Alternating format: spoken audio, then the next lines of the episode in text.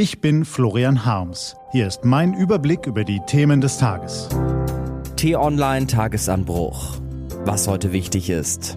Freitag, 28. Mai 2021. Was Diktator Lukaschenko wirklich schmerzt. Gelesen von Nico van Kapelle.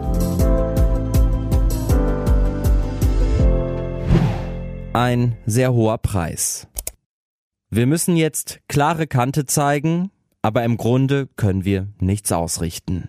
Unter diesem Motto scheinen die vergangenen Tage gestanden zu haben, seit der weißrussische Diktator Lukaschenko einen innereuropäischen Flug entführt hat, um einen Oppositionellen und dessen Partnerin aus der Maschine zerren zu lassen.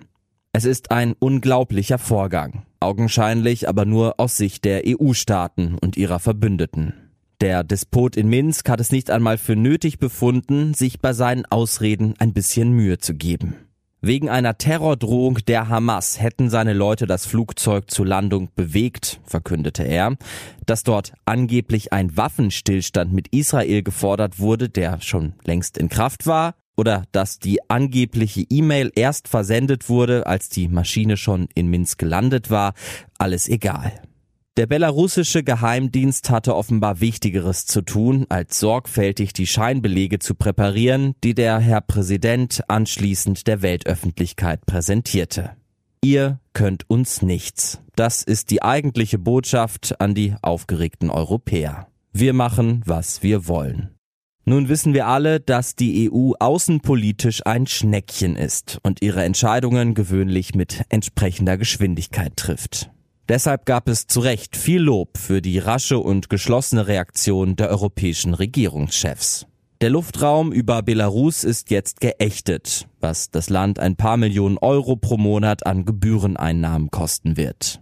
Die Sanktionen gegen Regimevertreter werden ausgeweitet. Und zugleich ist noch nicht das ganze Pulver verschossen. Außenminister Heiko Maas spricht vom Beginn einer großen und langen Sanktionsspirale, die Belarus zum Einlenken bewegen und Lukaschenko Manieren beibringen soll. All das ist richtig und wichtig und wirkungslos. Mit dem Handstreich am Himmel hat Lukaschenko einen Schlag gegen das wichtigste Medium geführt, das seinem staatlichen Propagandaapparat noch Paroli bot. Mehr als eine Million Menschen folgen dem oppositionellen Infokanal Nexta beim Messenger-Dienst Telegram und haben sich dort über Demos, Protestaktionen, Polizeibrutalität, kurz den Widerstand gegen das Regime informiert.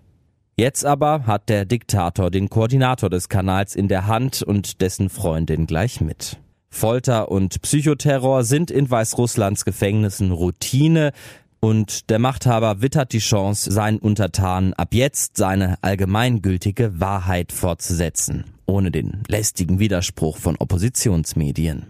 Europäische Sanktionen sind für ihn ein akzeptabler Preis dafür. Was also tun? Längst hat sich Lukaschenko seinem mächtigen Nachbarn in Moskau an den Hals geworfen, was die EU-Sanktionen umso zahnloser erscheinen lässt. Nur die Hilfe des Kremls hat im vergangenen Jahr verhindert, dass das Volk den Diktator zum Teufel gejagt hat. Seitdem hat Wladimir Putin auch in Minsk das letzte Wort, deshalb ist es gar nicht so schlimm, dass der europäische Protest in Belarus ignoriert wird, solange er im Kreml nicht auf taube Ohren stößt. Wie bitte? Könnten Sie nun denken. Druck auf Moskau, das hat doch schon in den Konflikten in der Ukraine, in Syrien und in Libyen nicht funktioniert. Auch bei den Morden des russischen Geheimdienstes in der EU nicht. Und vom Fall Nawalny wollen wir erst gar nicht anfangen. Wieso soll er jetzt auf einmal wirken? Nun ja, könnte man mit vieldeutigem Lächeln antworten und sofort versichern, dass es für eine russische Mitwisserschaft bei der Umleitung des Flugzeugs selbstverständlich bisher keine Belege gibt. Aber Moment, da war doch was. Das deutsch-russische Prestigeprojekt Nord Stream 2, die gemeinsame Gaspipeline durch die Ostsee. Die wird nicht länger von den USA blockiert und kann endlich fertig gebaut werden. Kann oder könnte. Was, wenn ausgerechnet jetzt, kurz vor der Fertigstellung, die deutsche Entschlusskraft plötzlich schwächeln würde? Das wäre doch wirklich unangenehm für den von einer Wirtschaftskrise gebeutelten Kreml-Chef.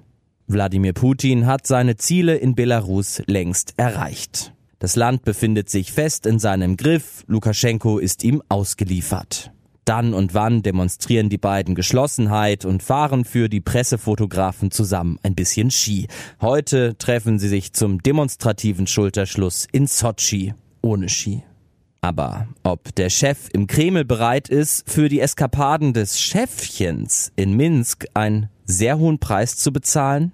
Das könnten wir ja mal herausfinden. Pieksen wir Putin. Das führt zu Bewegung. Was heute wichtig ist. Die T-Online-Redaktion blickt für Sie heute unter anderem auf diese Themen. Wer schreibt, der bleibt. Heute Nachmittag werden Preise der Leipziger Buchmesse übergeben. Altkanzler Gerhard Schröder warnt vor den Grünen und Wetterfreude. Endlich naht der Sommer.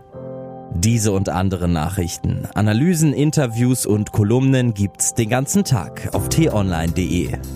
Das war der T-Online-Tagesanbruch vom 28. Mai 2021. Produziert vom Podcast Radio Detektor FM. Morgen gibt's den Tagesanbruch am Wochenende mit dem Rückblick auf die wichtigsten Themen der Woche.